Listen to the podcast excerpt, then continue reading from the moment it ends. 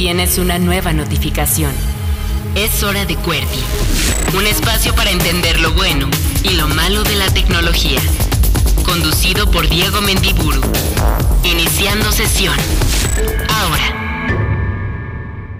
Esto es QWERTY, el programa de tecnología de Reactor 105. Yo soy Diego Mendiburu y estás en la frecuencia correcta para escuchar las noticias y novedades más importantes del mundo de la tecnología, el emprendimiento, la innovación, la internet, algo de videojuegos y lo que se nos ocurra. Yo soy Diego Mendiburu y me encuentran en Twitter como arroba échame un tweet o también la cuenta de este programa en esa misma red social es arroba cuerti-live. Y quédense porque vamos a estar hablando de una nueva marca de teléfonos móviles que llegó a México. Algunos ya habíamos tenido un dispositivo de esta marca. Si quieren conocer más sobre OnePlus, quédense a la entrevista que será el bloque final de esta emisión. Así que quédense porque ya comenzó Cuerti. Acceso directo. Las noticias del mundo digital. Estas son las noticias más importantes de la semana en el mundo de la tecnología y se veía venir frenón de lleno completo al padrón de usuarios de telefonía móvil. ¿Por qué? Pues porque la Suprema Corte de Justicia, como sabemos, dio entrada, admitió pues lo que es una petición del Instituto Federal de Telecomunicaciones para que se suspendiera el padrón dado que violaba los derechos de los usuarios de telefonía a estar comunicados ante la advertencia de que si no se registraba nuestro número telefónico podrían suspendernos la línea. Y también debido a que el IFT dijo muchas veces que iba a requerir un presupuesto ampliado para poder implementar este tema de registrar no solo nuestros datos personales, sino inclusive datos biométricos supuestamente para evitar las extorsiones telefónicas. Entonces ya dijo la Suprema Corte de Justicia, o mejor dicho, una de las integrantes de la Suprema Corte de Justicia, una ministra, dijo efectivamente el IFT tiene razón, así es que en lo que se resuelve ya en el pleno de la Corte este tema de si procede o no el padrón de usuarios de telefonía móvil, vamos a suspenderlo. ¿Esto qué implica? Que el IFT entonces ya no tiene que cumplir con esta eh, pues, fecha de inicio del registro de los datos personales de las personas, puede entonces esperar a que llegue al pleno de la Suprema Corte y entonces sí ya por completo se frene y se tire a la basura todo este tema del padrón de usuarios de telefonía móvil o si de repente la Corte ya todos los ministros dicen no, sí hay que darle una oportunidad a este tema y efectivamente lo tiene que implementar el IFT y las compañías telefónicas. Es parte de una discusión que llevamos aquí cubriendo desde hace ya varios meses. Este tema en donde se nos quiere obligar a dar nuestros datos biométricos puede ser muy delicado porque un mal manejo de esa base de datos puede derivar en que se incrementen las estafas y sobre todo los robos de identidad, cosa que ya ocurrió cuando en el sexenio de Felipe Calderón también ocurrió algo similar con un, eh, en ese entonces, registro nacional, eh, el famoso RENAUT, el Registro Nacional de Usuarios de Telefonía Móvil. Es exactamente el mismo pretexto, combatir el tema de las extorsiones y en realidad sabemos, ya lo intentamos una vez, no solo no disminuyeron, sino aumentaron porque esa base de datos se filtró y estuvo circulando por toda la internet. Así es que buenas noticias, otra vez, en pocas palabras, ¿qué implica esto? No se preocupen, no vamos por lo pronto en los próximos meses a tener que dar nuestra información personal. No nos van a suspender la línea telefónica si no nos registramos. Esto todavía falta tiempo para que se resuelva definitivamente hasta que llegue al Pleno de la Suprema Corte de Justicia, pero por lo pronto ahorita una ministra ya dijo esto se suspende y esas son buenas noticias para todas las personas preocupadas por su privacidad y por supuesto también buenas noticias para las compañías telefónicas que no van a tener que gastar dinero en comprar aparatos, dispositivos personal y tecnología para crear este padrón.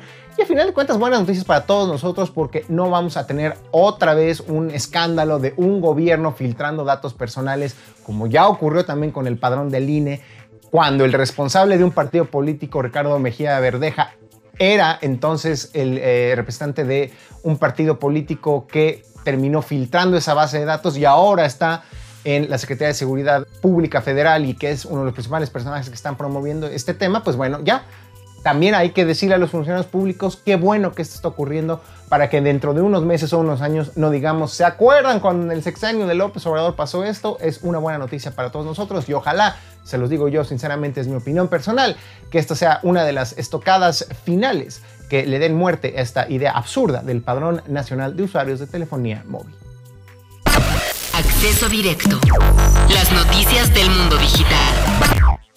Oigan, y mientras que en México estamos en esta discusión de si debemos o no de registrar los datos personales y biométricos de las personas y las tensiones que esto está provocando entre organizaciones de la sociedad civil, empresas telefónicas y el propio gobierno, en Estados Unidos de plano se está activando, escuchen bien, lo que será quizás el inicio del el fin de la era de los grandes monopolios de la tecnología específicamente la Cámara de Representantes de los Estados Unidos, que sería el equivalente a la Cámara de Diputados aquí local, acaba de promover una serie de leyes antimonopolios que además están consensuadas entre las dos fuerzas políticas de aquel país, es decir, entre el Partido Republicano y el Partido Demócrata, y cada una de estas leyes tiene literal un destinatario muy evidente. Son leyes para contener el poder y las prácticas anticompetitivas de Google, Facebook, Apple y Amazon. Específicamente una ley que es la ley para la diversidad de opciones americanas y de innovación.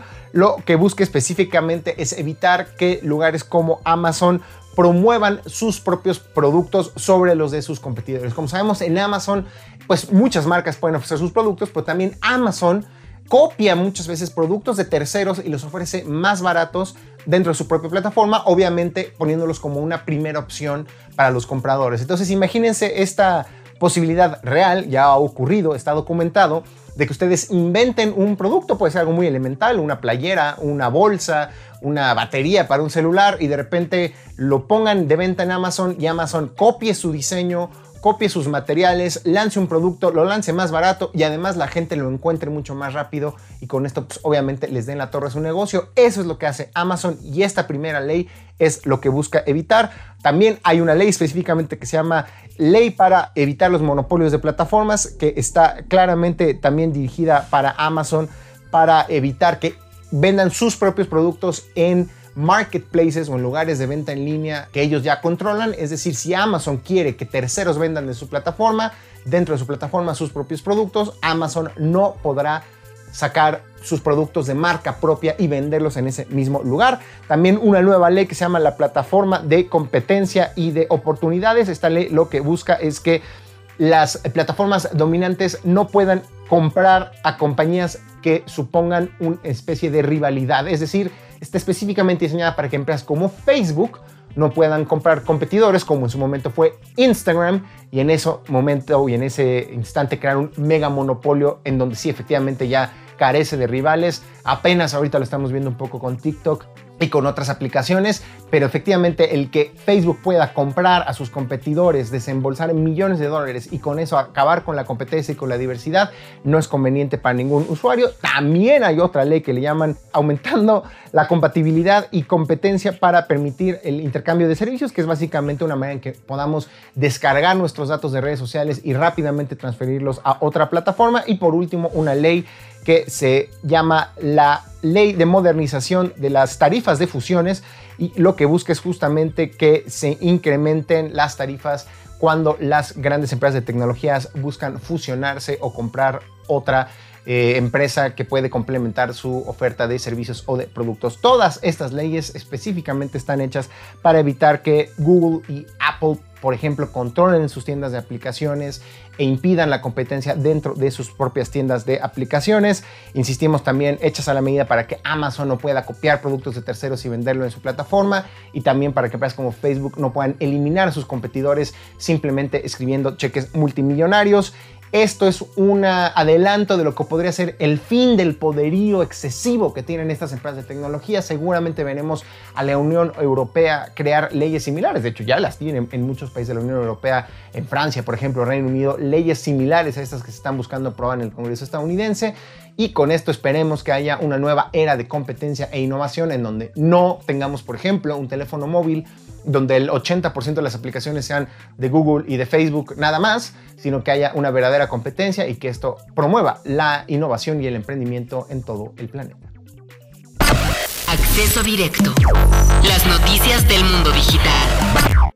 Oigan, pues la semana pasada hablábamos justo cómo El Salvador convirtió a Bitcoin en moneda corriente, lo cual obliga o permite que muchos negocios, y obviamente empezando por los servicios del propio gobierno, acepten Bitcoin como forma de pago. Mucha polémica, hay quienes están a favor, quienes están en contra, pero definitivamente quienes esperaban ver esto como el inicio de una tendencia global tienen que irse con mucho cuidado. Ya decíamos que China de hecho está prohibiendo las criptomonedas y parece que va a apoyar la suya propia. Y ahora es Tailandia quien da el ejemplo también de que estas restricciones en lugar de disminuir podrían incrementarse porque Tailandia acaba de prohibir las meme coins, que serían digamos las criptomonedas de broma Seguramente ustedes han escuchado de Dogecoin, que es esta criptomoneda que tiene un perrito y que empezó como una broma, como un chiste, como una especie como de miren, qué absurdo es esto del Bitcoin, ahora vamos a crear una criptomoneda también de broma. Y de repente con unos tweets de Elon Musk se elevó muchísimo su valor y entonces la gente se lo empezó a tomar en serio como una especie de vehículo de inversión. La gente de Tailandia está diciendo, no nos parece eso una buena idea, como no están respaldadas por ninguna moneda o activo que tenga un valor real y como además no tiene ningún tipo de objetivo o así dice tal cual la declaración del gobierno tailandés o sustancia claramente notoria, pues no vamos a permitir que existan o que mejor dicho, que se intercambien estas criptomonedas en Tailandia o que existan lugares de intercambio de este, criptomonedas. Y no solo prohibieron Dogecoin y otro tipo de monedas chuscas o de broma, también los NFTs, que también son la nueva cosa que está de moda en los Estados Unidos y en buena parte del mundo, este tema como de emitir certificados digitales que les den valor a un bien intangible, a un bien digital, que puede ser una imagen, un meme, un video, una fotografía, tampoco le parece buena idea a la gente de Tailandia y también está prohibido su intercambio en aquel país. Tarde o temprano veremos también en México venir esta discusión sobre las criptomonedas. De hecho, ya hay iniciativas de ley sobre regular de una manera más clara y notoria este tipo de intercambio de criptomonedas y pues es una discusión también mundial, no solo por el tema de si son legales o no, por si ponen en riesgo o no los ahorros de la gente, sino también este tema importantísimo de la generación eh, eléctrica, de la cantidad de energía eléctrica que se requiere para minar Bitcoin en particular, pero también otras criptomonedas. Así es que estamos en medio de esta discusión en donde ya cobraron tal notoriedad que tenemos países que están prohibiéndolas o países que están abrazándolas. Así es que El Salvador arropa y le da la bienvenida a Bitcoin y Tailandia le pone un freno absoluto a Dogecoin, otras criptomonedas y a los NFTs. Descarga en curso. Recomendaciones de apps, sitios web y videojuegos. Como cada semana es momento de las recomendaciones en esto que es Cuerto y Prome Tecnología de Reactor 105. Me da muchísimo gusto darle la bienvenida a mi amigazo John Black. Bienvenido una vez más a tu espacio, John. Y pues listos para las tres recomendaciones de esta semana, donde quiera que te encuentres. Hola, comunidad QWERTY. Pues ya los extrañaba. Todo mi amor para ustedes. En verdad no he podido estar tan cerca pero ya estamos el día de hoy y de hecho hoy voy a estar toda la sesión con ustedes trayéndole tres recomendaciones. Voy a iniciar con la primera y también es con una pregunta que te voy a hacer a ti. A ver. ¿Recuerdas el Rincón del Vago? Ah, no, bueno, ah, no, bueno, pero no, no solo lo recuerdo, no estaría aquí si no fuera por el Rincón del Vago, no hubiera terminado mi formación académica. Eh, ¡Qué locura! Para los que no tienen idea que era Rincón del Vago, era una plataforma, un sitio donde la gente, como tú y yo, que éramos los nerds de nuestra generación, subíamos nuestros apuntes, los trabajos finales, todo lo que nos dejaban de tarea en nuestra carrera desde preparatoria y luego universidad para ponerla a disposición de la masa, el crowd, el crowd intelligence, los cuales, gracias a nuestras reseñas, gracias a nuestros trabajos, pues podían tomar nuestro trabajo como base para ellos poder trabajar el suyo, en el mejor de los casos. Eso fue una locura, la gente se volvió eh, tremendamente fan, los que estudiábamos en esa generación. Evidentemente esto representaba un problema ético para los que estaban robando trabajos, porque luego se convirtió en una prostitución creativa de tus trabajos y terminó siendo quemado y en llamas Rincón del Vago y muchas generaciones pues tuvieron que sufrir o gozar los privilegios de ser parte. Pues ahora, en pleno 2021, y con estas referencias, porque no es el único proyecto que existía al respecto, unos emprendedores de España, en Valencia, desarrollaron una plataforma que se llama Voila, solo que con W, Voila sería la, la, forma de decirlo. Y lo que ofrecen es que hicieron una versión del Rincón del Vago, o sea, los mismos principios de alguien sube reseñas, sube tareas, trabajos finales, pero ahora tú pagas por ellos en una economía del creador. Es decir, los que suben ahora los trabajos son rankeados Y sobre todo, esto, esto está aplicando mucho para el tema de tomar notas, así de, guay, en el que mejor toman notas tiene unas reseñas increíbles, tomó algunos gráficos fascinantes y los sube para disposición de todos. Y dependiendo de la universidad donde tú estás estudiando, puedes tener acceso específico a la clase de filosofía del profesor tal y tener todos los documentos de lo que está ocurriendo en su clase.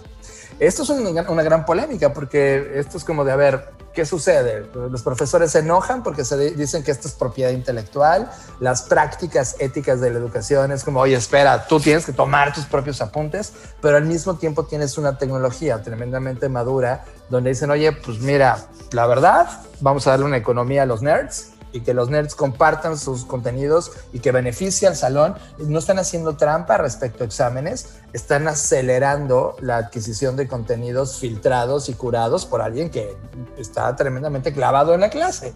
¿Tú qué opinas? ¿Tú si fuera chavo le entrarías de nuevo a este tipo de plataformas? O sea, de entrada sí me parece genial porque están legitimando efectivamente algo que era de vergüenza, motivo de vergüenza o de señalamiento, ¿no? El que te copiaras la tarea de otra persona y la bajaras de internet, pues era, era, era algo incorrecto, algo indebido. Aquí lo están como legitimizando porque lo están además volviendo un tema social, colaborativo y además eh, con algo de gamification y de recompensas, ¿no? O sea, hay una competencia ahora pública, visible, para todos, eh, en donde se busca quién es la mejor persona haciendo la tarea o haciendo las notas o haciendo los famosos apuntes y se les recompensa. Estoy viendo que dan premios cada semana, que puede la gente ganar monitores y cosas así. Entonces también hay una parte como de emprender en la, no volverte un emprendedor del conocimiento dentro de tu escuela y si de todas maneras ya le pasabas tus apuntes a la que te gustaba, pues ahora puedes hasta ganar dinerito y premios haciendo lo mismo. Entonces no está mal. Eh, eh, es polémico, sin, sin duda alguna. A ver, mi conclusión y para no darle más rodeos. Es imposible que en la era del conocimiento y de la información y de las hiperconexiones, en el que no necesitas aprenderte y memorizar las cosas, porque basta que le preguntes a Google o Alexa algo y te respondan, pues más bien es qué nos dice de cómo deben de cambiar las escuelas y cómo debe de cambiar la docencia. A lo mejor el objetivo ya no es memorizar y quién tiene la letra más bonita, sino quién tiene esta capacidad de, crear y de darle una nueva perspectiva y de conectar con otras personas a partir de los trabajos escolares, ¿no? 100%. Y antes tú y yo, cuando no íbamos a la escuela porque te volaste algo, no tenías tiempo o lo que haya pasado, pedías tus apuntes y le sacabas fotocopias. Es esto, solo que ahora está en una plataforma red gamificada. Y además, para los que no puedan pagar, por ejemplo, por una tarea, pueden tener acceso a ella, pero también la plataforma tiene una serie de, atributos donde vende publicidad a ciertas audiencias y también paga los costos de esta plataforma. Esto sin duda pone una conversación interesante. La plataforma se llama Voilà. Esto yo realmente creo que va, se va a encender en cuanto regresemos de nuevo todos a clases. Eh, vas a encontrar una base de datos interesante del conocimiento humano curado por personas que están en el aula.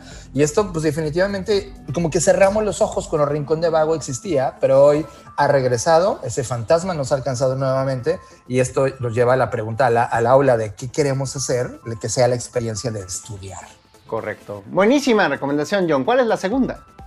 La segunda, y quitándonos un poco más de la parte filosófica de la escuela. Yo soy un adicto que consume contenido. Mi, mi, app favorita es Fleetboard, porque creo un perfil. Fleetboard entiende sobre las noticias que me gustan, pero encontré una nueva competencia de Fleetboard. Se llama Bulb con V, Bold Media. Lo que hace Bold Media es que, uno, el diseño es espectacular. Igual ahorita ven en la pantalla un poco de este diseño. Es tremendamente simple. Te enseña una nota en donde tu cabeza lo vas a leer en nueve segundos. Es mm. decir, es una microdosis de contenido rápido en donde no hay un director editorial, es un algoritmo que te entiende y que tú le dices, a ver, yo quiero de tecnología, me gusta la política, me gusta la economía y los memes. Entonces trabaja el algoritmo y te enseña noticias rápidas. Es como título, primer párrafo, segundo, nueve segundos, siguiente. Y es como, no necesito más, entendí la noticia, ya si quiero explorar, le doy clic a la nota para ver otras fuentes de contenido.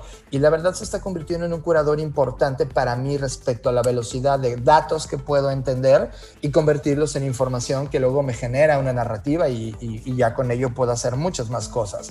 La plataforma es gratuita, tú la descargas, creas tu perfil y hasta el día de hoy, pues Bold Media está en la, fase de poder tener el máximo de usuarios posibles dando esta propuesta de valor. No sé si vaya a evolucionar su modelo de negocio a, a tener anuncios o no lo sé, si te vas a suscribir, pero la verdad me gusta esta hipótesis, Diego, de que puedas darte un shot de nueve segundos para entender rápido los highlights que a ti te interesan en las categorías que tiene esta plataforma. Oye, pero entonces nada más para entender rápidamente, ¿tú escoges qué contenido de qué medios ver o escoges temas generales y a partir de eso te crea este timeline de nueve notas diarias? temas generales. De hecho, ellos son antimediáticos. y están tratando ellos de curar esto en las bases de datos y luego eh, entregártelo algorítmicamente sin tener un compromiso con un medio en particular de siempre entregarte los contenidos de ese medio.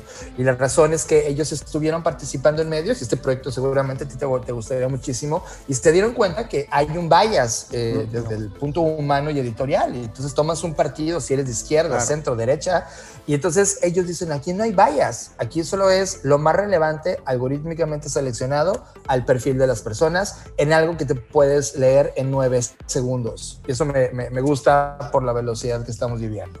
Buenísima esta recomendación, claro que le voy a echar un ojo, ya me dejaste picado, pero vamos a tener que concluir con la última de este día y veo que tiene que ver algo con el amor.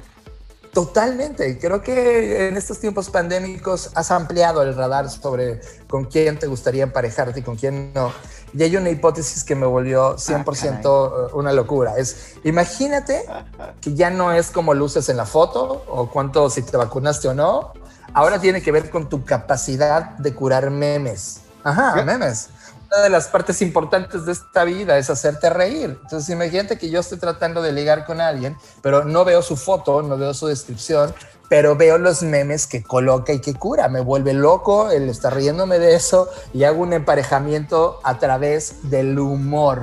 Entonces, esto privilegia la capacidad que tienes de poder curar y hacer reír al otro. Y una vez que te emparejas, pues ya descubres quién es el ser humano que está del otro lado. La aplicación se llama Echmusi. Es muy, muy rara. Se escribe S-C-H-M-O-O-Z-E. Echmusi. Es como una palabra nueva que están tratando de colocar y es como una aprobación y desaprobación que es son como dos términos que ellos crearon. Y entonces a través de esta plataforma, la, la emprendedora que se llama Vidya Madevan, ella es una ingeniera india que dijo, a ver, ya me cansé de estar viendo fotos bonitas de niños que cuando llegan y se sientan, pues la verdad es que no son ellos, o sea, las fotos truquean. ¿Por qué no enamorarnos desde el fondo de la capacidad que tiene el ser humano de hacerme reír? Y entonces puso esta plataforma. No sé hacia dónde vaya a llegar, el planteamiento me gusta mucho, creo que Bumble y Tinder son algo que está en el otro lado del espectro. Esto tiene que ver más con este tema cultural que los memes significan para las nuevas generaciones y creo que la generación Z que ya odia la objetivización de los seres humanos, se podría acercar a este tipo de plataformas donde suipeas con humor. Oye, pero a ver, muchas dudas al respecto. La, primera es, yo publico nada más imágenes de memes y veo los de otras personas y si me hacen reír mucho le doy como match, clic, le digo quiero conocer a esta persona y entonces ya me muestra fotografías de la persona, solamente te conecta en chat. ¿Cómo, funciona? Sí, exacto. Es un tema de aprobación y desaprobación. Estás, en lugar de ver fotos bonitas de alguien posando, ahora ves su capacidad de humor y eso te puede despertar interés. Entonces tú puedes como, ah, wow, me gusta mucho lo que Diego 99 en su perfil tiene en ese momento con todos los memes. Ya cuando haces una profundidad de, oye, sí lo quiero conocer, y el otro lado también evidentemente despierta un interés por ti, si no, no hay match, ¿no? Ya te saca y te logra, logras ver a la persona que está del otro lado y pues ya conoces a la persona. Pero tu primer carta inicial es como estar en un cuarto oscuro y que te cuenten un chiste y digas, uy, quiero quedar aquí para siempre. Esa es la idea. No entra el amor por el ojo, entra más bien por el sentido de hacerte reír. Y ese planteamiento nunca, o sea, me parece disruptivo. Nunca había seleccionado a una persona, eh, nunca en ninguna parte de mi vida, solo porque me hacía reír. Y esta app, esta red social, te permite hacer ese match a través de, de, hacerte reír. Es increíble. Mira, schmooze, la palabra schmooze yo la había escuchado y significa hablar con alguien de manera casual. Y viene del Yiddish, ¿no? De, esta Oh. lengua judía. Entonces, eh, si existe la palabra ya en el inglés, la- sí, sí es una palabra que se utiliza coloquialmente y pues justo ahora entiendo la conexión, ¿no? Es como esta plática casual que se da a partir de un chiste, de un meme, pues puede entonces transformarse en algo ya más serio. Si es que la gente anda con ese ánimo, pues hay que la gente nos diga si, si probaron esta plataforma y encontraron ahí el amor, a ver si se vuelve el nuevo Tinder o el nuevo Bumble. Lo veo complicado, pero al menos está muy original y muy divertido, ¿no? Jonah, ¿cuál de estas tres recomendaciones le das el sello de garantía de Blackboard? Bold Media. O sea, Bold Media eh, creo que es una, una app que va a evolucionar a una nueva forma de entregarnos noticias a esta velocidad y esta nueva economía de la inmediatez. Lo hace bien, gráficamente está buenísimo. Ojalá evolucione a ser una plataforma mucho más robusta. Y a mí, a los perfiles que estamos buscando contenidos muy, muy curados, sí es un gran filtro. Me gusta, así que ya Bold Media se lleva nuestro sello de garantía. ¿Dónde los puede escuchar la gente que está obsesionada con ustedes en Blackboard? Cada semana, obsesionados, pueden buscarnos en una plataforma de podcast, la que ustedes elijan, y se llama Creative Talks Podcast. Creative Talks Podcast. Nos vemos ahí. En verdad es un placer estar con ustedes. Un abrazo, John, donde quiera que te encuentres. Nos vemos en el futuro y saludos desde Mérida. Descarga en curso. Recomendaciones de apps, sitios web y videojuegos. Acceso directo. Las noticias del mundo digital.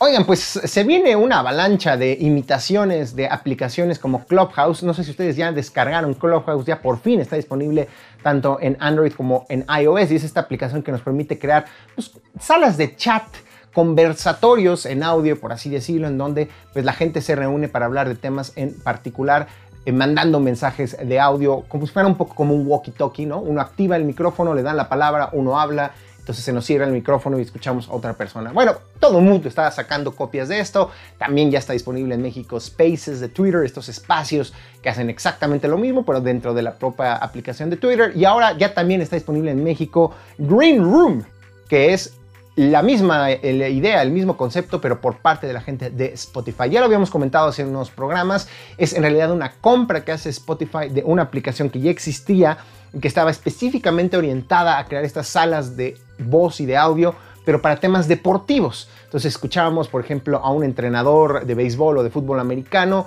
eh, invitaba a la gente a conectarse y la gente le preguntaba, coach, entrenador, denos recomendaciones, díganos cómo le hizo en esta temporada para ganar, cómo escogió este jugador, etcétera. Bueno, pues la gente de Spotify compra esta tecnología, compra esta empresa y ahora lanza esta aplicación que ya se puede descargar en México y que nos permite también crear salas de voz de cualquier otro tema. Puede que tenga mucho sentido que sea Spotify quien esté detrás de esto, porque probablemente también lo que nos hará eh, y lo que permitirá es hacer algo muy parecido a lo que ya es la radio. Probablemente permita que haya gente que abra una sala de chat en donde presente música y pueda tener una conversación en tiempo real con los radioescuchas, como cuando en los programas de radio admitían llamadas telefónicas y había una conversación entre el locutor y los radioescuchas, algo que sin duda alguna seguramente sigue pasando en estaciones como Reactor y otras tantas, pues ahora se podrá hacer directamente desde Green Room, esta nueva aplicación de Spotify. Ustedes díganos, ¿ya han utilizado Clubhouse o Twitter Spaces? ¿Les interesa este tema de las salas de chat como Green Room de Spotify? Me encantará saberlo, pero por lo pronto, una opción más. Ya veremos quién es el ganón en esta competencia. Acceso directo. Las noticias del mundo digital. Oigan, este lanzamiento me parece muy interesante. Todavía no está disponible en México, pero creo que vale la pena hablar sobre Amazon Kindle Vela. ¿Qué es Kindle? Recordemos que es, por así decirlo, la marca de libros electrónicos de Amazon, que por un lado son sus dispositivos lectores de libros, las tabletas con tinta electrónica Kindle, pero también es pues su tienda Kindle en donde podemos comprar libros que normalmente encontraríamos en librerías o bibliotecas, pero descargamos digital y que podemos leer ya sea en nuestro teléfono móvil, en nuestra computadora o en una de esas lectoras de libros electrónicos Kindle. Pero entonces, de alguna u otra manera, Amazon no había experimentado mucho con el concepto de lo que es un libro. De alguna u otra manera es simplemente trasladar el libro de papel a un medio digital y hasta ahí. Pero lo que están intentando con Kindle Vela es efectivamente crear una nueva plataforma en donde a partir de la lectura haya, digamos, un aprovechamiento tecnológico mayor. Lo que sucede con esta tecnología de Kindle Vela es que es una nueva característica de la app Kindle que permite que los autores escriban historias por capítulos y las vayan publicando uno por uno. Es decir, lanzamos capítulo 1, es gratuito, la gente lo lee exclusivamente en su teléfono móvil o en una computadora con la aplicación Kindle.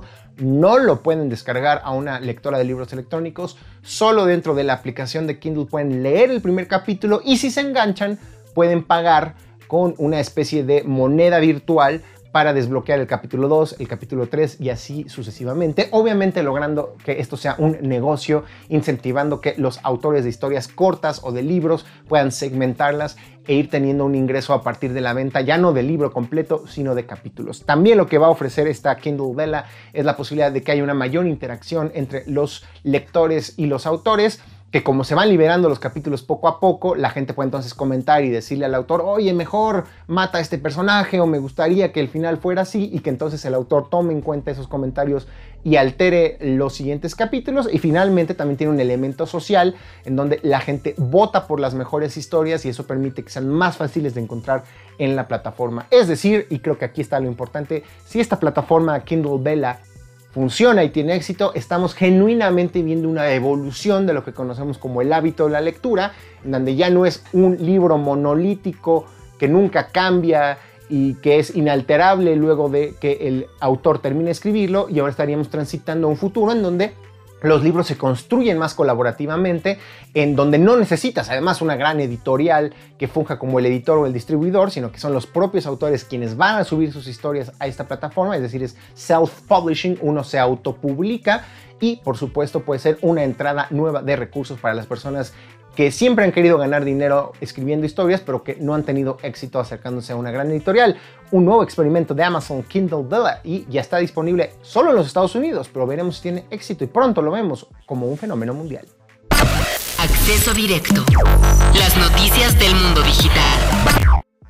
Oigan, dos noticias del espacio que me parecen interesantísimas. La primera es que Blue Origin, que es una de las empresas fundadas por eh, Jeff Bezos y que tiene como misión pues también la conquista del espacio, es un poco la competencia al SpaceX de Elon Musk, acaba de anunciar que ya hubo un compadre que compró un boleto para el primer vuelo espacial de esta empresa, en donde ya habíamos comentado estarán también a bordo el propio Jeff Bezos y su hermano, y entonces estaban buscando a un pelado que comprara el asiento que quedaba disponible para irse en esta aventura. Ni más ni menos que una persona ya desembolsó 28 millones de dólares para estar presente arriba de este primer vuelo. Es sin duda una locura pensar que hay una persona que paga 28 millones de dólares para simple y sencillamente pues viajar al, al, espacio y de regreso, porque ni siquiera es como que van a llegar a otro planeta y quedarse ahí varios meses. Es un viaje que seguramente no tomará más que unos cuantos días, si no es que horas. Sin embargo, pues hay gente capaz de hacer esta inversión. Pero ya que estamos hablando del tema del espacio, una nota que sí me parece muy interesante es que China acaba de lanzar una misión espacial tripulada, es decir, tres astronautas ya subieron a un cohete que está ya en dirección a la Estación Internacional Tiane, que yo la verdad no conocía, es la estación espacial del gobierno chino, porque China no forma parte de la Estación Espacial Internacional, que es este colectivo de naciones encabezado por Estados Unidos, pero donde también están Francia, Canadá y Rusia y Reino Unido y otras tantas más y Japón.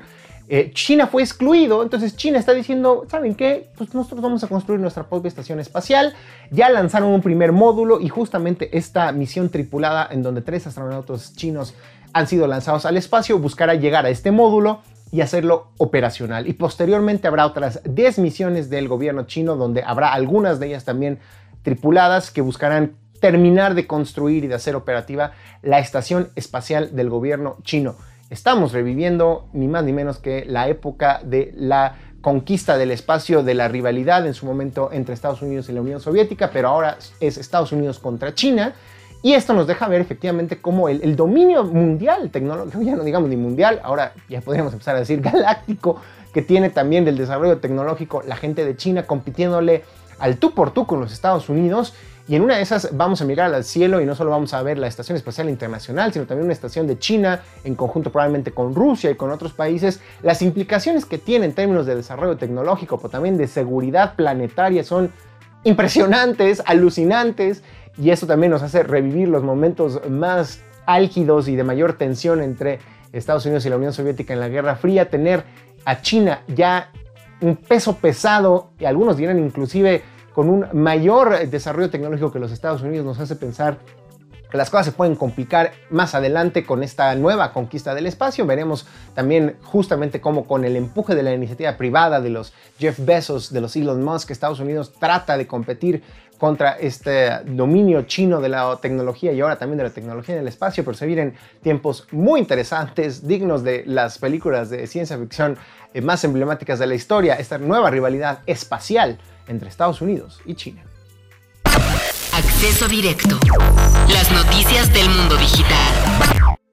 Oigan, y ya para concluir, no podemos dejar de mencionar como la nota chusca de esta emisión la elegante manera en que ni más ni menos que Roger Waters, por supuesto uno de los fundadores de la emblemática banda Pink Floyd, literal mandó a freír espárragos a Mark Zuckerberg, el fundador y director general de Facebook. Seguramente ya habrán visto el video porque fue una nota que circuló en muchos medios de comunicación. El momento en que estando en una conferencia de prensa, eh, Roger Waters dice, hoy me llegó un correo electrónico es la gente de Facebook que quiere utilizar, por supuesto, mi emblemática canción Another Brick in the Wall para promover ni más ni menos que Instagram. Y entonces el buen Roger Waters se soltó y dijo lo siguiente, la respuesta es que se jodan, así le dijo ni más ni menos que Roger Waters a Mark Zuckerberg. Como sabemos, Roger Waters es un tipo que se identifica mucho con las ideas más progresistas de izquierda, socialistas, que generalmente critica al gran capital, a los grandes políticos que crean y que promueven guerras y por supuesto a los grandes empresarios. Y pues qué otra figura más emblemática de la actual etapa del eh, capitalismo como Mark Zuckerberg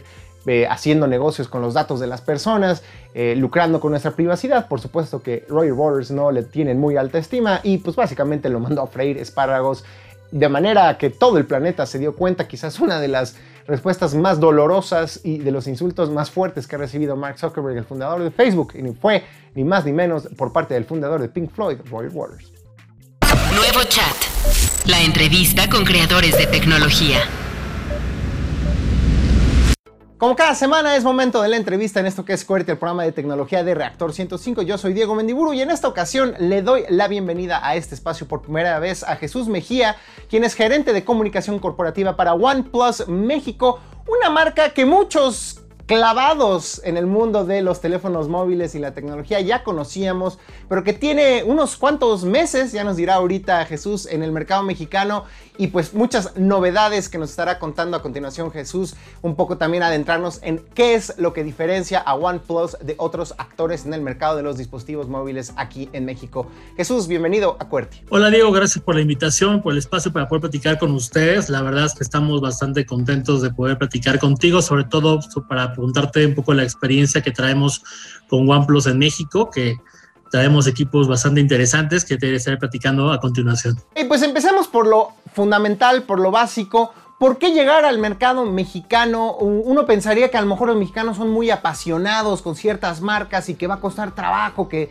desechen el modelo anterior y la marca que usaron por muchos años y se aventuren a probar algo nuevo. Pero entonces, ¿Por qué llegar a México y cuál es la oferta para este mercado? Pues mira, México es un país que tiene mucho potencial, sobre todo porque ya desde tiempo atrás la gente nos había estado pidiendo que llegáramos al mercado como tal.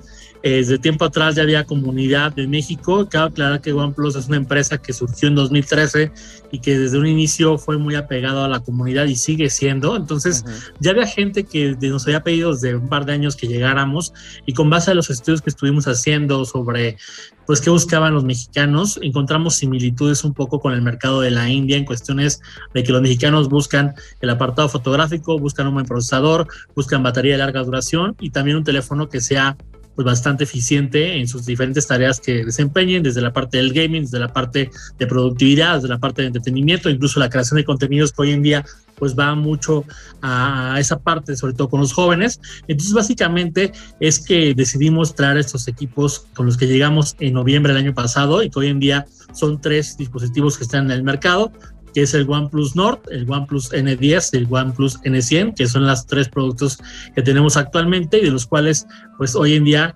estamos moviendo los dos principales, que es el N10 y el N100 actualmente para el mercado de México. Que ahorita tú mencionabas, ya había por ahí gente que conocía la marca y que estaban pidiendo que llegaran a México. Déjame decirte que yo soy uno de esos.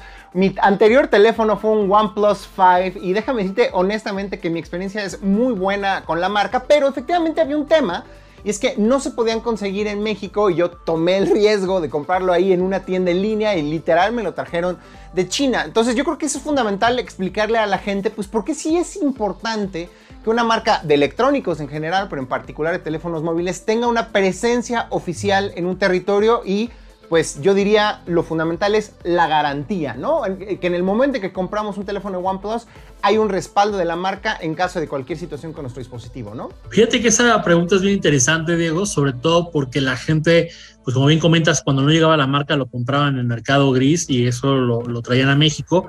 Hoy en día el tener la marca aquí, pues obviamente te ayuda a tener garantía en cuanto a los productos que traemos hoy en día en el mercado, como son estos dos que te comentaba, o estos tres que te comentaba en un inicio, con lo cual pues obviamente el traer un distribuidor oficial que trae un teléfono que realmente no es este bueno, que trae todas las prestaciones en cuanto a garantías, uso, responsabilidades, pues te dan valor agregado también por el tema de certificaciones que puede llegar a tener el teléfono, ¿no? Que a veces cuando tú lo compras en un mercado gris, pues obviamente la garantía no aplica porque no lo estás comprando directamente con el distribuidor y eso finalmente te, se convierte en un riesgo porque hoy en día te puede funcionar bien, pero a las dos semanas resulta que a lo mejor era un teléfono que habían arreglado, ¿no? Reconfigurado y que realmente tú no sabías y te enfrentas como, como usuario a ese problema, ¿no? Entonces, la, ventaja de tener la marca aquí es que vas a poder tener esta garantía que te va a ayudar en todo momento en caso de que tengas algún percance con tu dispositivo, obviamente haciendo el uso adecuado del mismo y que te puede dar como ese seguimiento y también que tú como usuario también recibas las actualizaciones pertinentes para que tu teléfono se siga manteniendo vigente, que tú como bien sabes y tienes el 5, pues las actualizaciones constantemente siguen llegando a tu equipo y eso también lo hace que tengan la mayor durabilidad.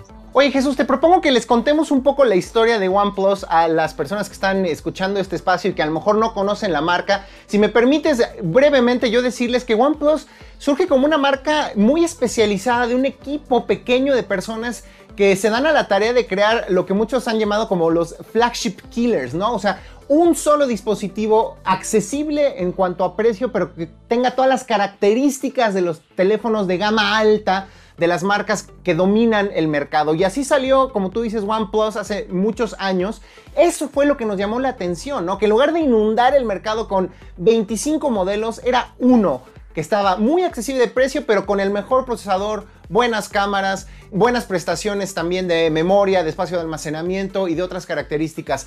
Pero pues de repente justamente se volvió una marca ya tan querida por un cierto sector del mercado que eso ha permitido que se expanda a todo el mundo y que empiece a ampliar también la variedad de modelos que tiene, ¿no? Cuéntanos un poco los orígenes de OnePlus. Pues mira, justo como bien comentaste, creo que la mejor descripción que pudiste haber hecho de, la marca como tal fue esa. Nosotros surgimos en 2013, justo cuando la gente eh, que tenía un teléfono Android ya tenía ciertas experiencias. La marca lo que hizo fue preguntarles qué buscaban, qué necesitaban y sobre eso se diseñó el primer teléfono que fue OnePlus One, que tiene como esta parte de la importancia de la comunidad. A partir de ese momento hemos trabajado con la comunidad de manera constante, no hemos dejado de trabajar ni un día porque son parte importante para nosotros. Tenemos un acercamiento bastante bueno con la comunidad, ya que ellos son los primeros jueces que nos dicen que si el teléfono necesita una actualización, que si encontraron alguna falla, que si quieren ciertas mejorías o que si en el siguiente teléfono buscan tales especificaciones, realmente vamos eh, encontrando toda esa, información que nos da el usuario para adaptarlo a nuestros dispositivos y de esta manera es entregarles el mejor producto.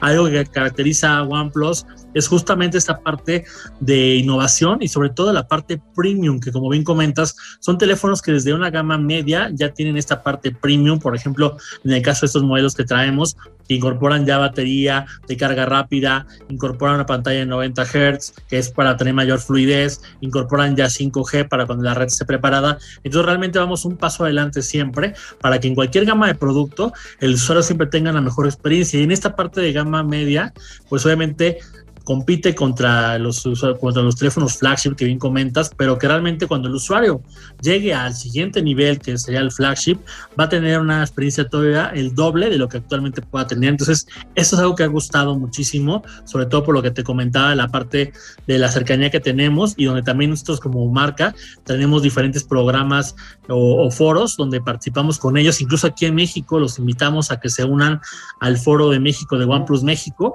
Ahí justo compartimos noticias, compartimos información, hacemos un foro sobre qué les gusta, qué no les gusta, incluso compartimos consejos, compartimos wallpapers, de manera que sea una comunidad bastante activa y que esto es algo que a la gente le gusta mucho, el hacerlos pertenecer a la marca, ¿no? Entonces, al igual que como ustedes, como periodistas, también los hacemos cercanos también a la gente. Eso es lo principal para nosotros, la comunidad.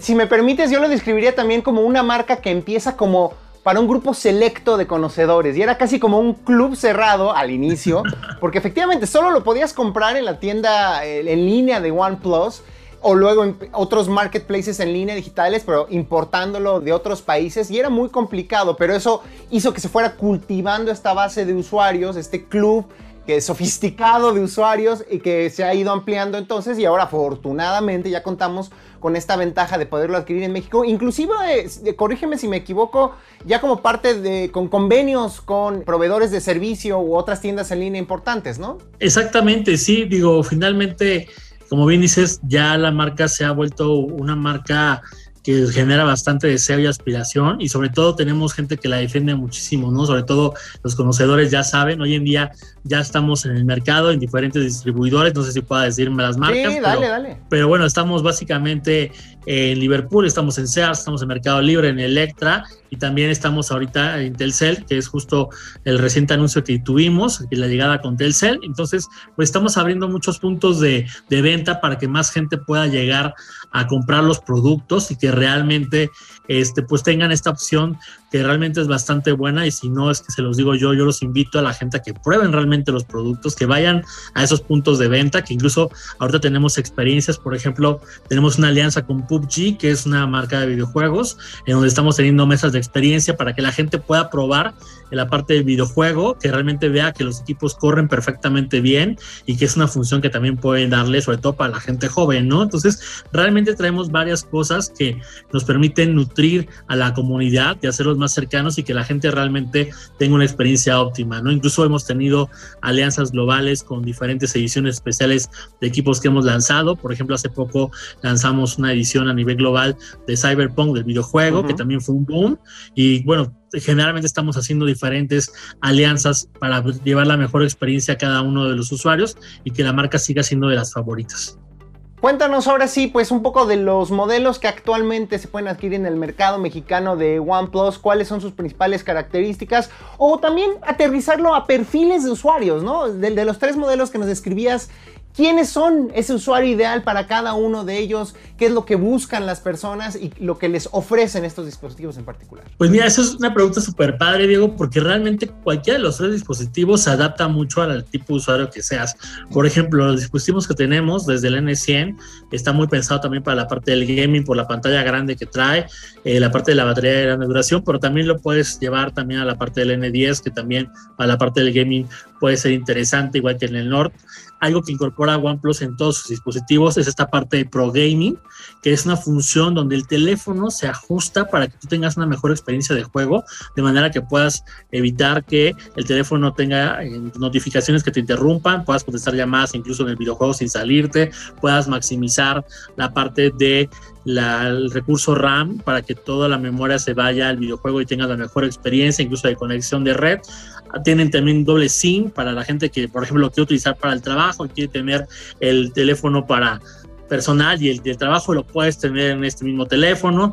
Algo que también es muy funcional en los equipos de OnePlus en estos tres modelos es también para la gente que busca un bienestar digital, que a lo mejor sabes que ahorita con la pandemia hemos estado mucho tiempo conectados. Tenemos el modo Zen que también ayuda a, la desconexión digital, incluido con una aplicación que se llama Bienestar Digital que trae el teléfono, que te ayuda a desconectarte, a generar hábitos de desconexión. También tenemos la parte del modo oculto, que eso es buenazo porque, por ejemplo, ejemplo, si tú quieres esconder aplicaciones que alguien más no quiere que vea o fotografías, lo que sea, con tan solo un guiño, que tú sabes cómo es en la pantalla, aparece este modo oculto y la gente, y tú, bueno, sobre tú con tu contraseña puedes ver las aplicaciones que tienes ahí, que por ejemplo es ideal para la parte del banco. También para la gente que busca la parte de entretenimiento o la creación de contenido, estos teléfonos también graban en 4K, ¿no? Y también tienen la modo, el modo cine, que también para grabar, por ejemplo, contenido en modo cine en calidad 4K. Eso es buenazo porque sobre todo para la parte de creación de contenidos, pues te ayuda muchísimo, igual que el apartado fotográfico y también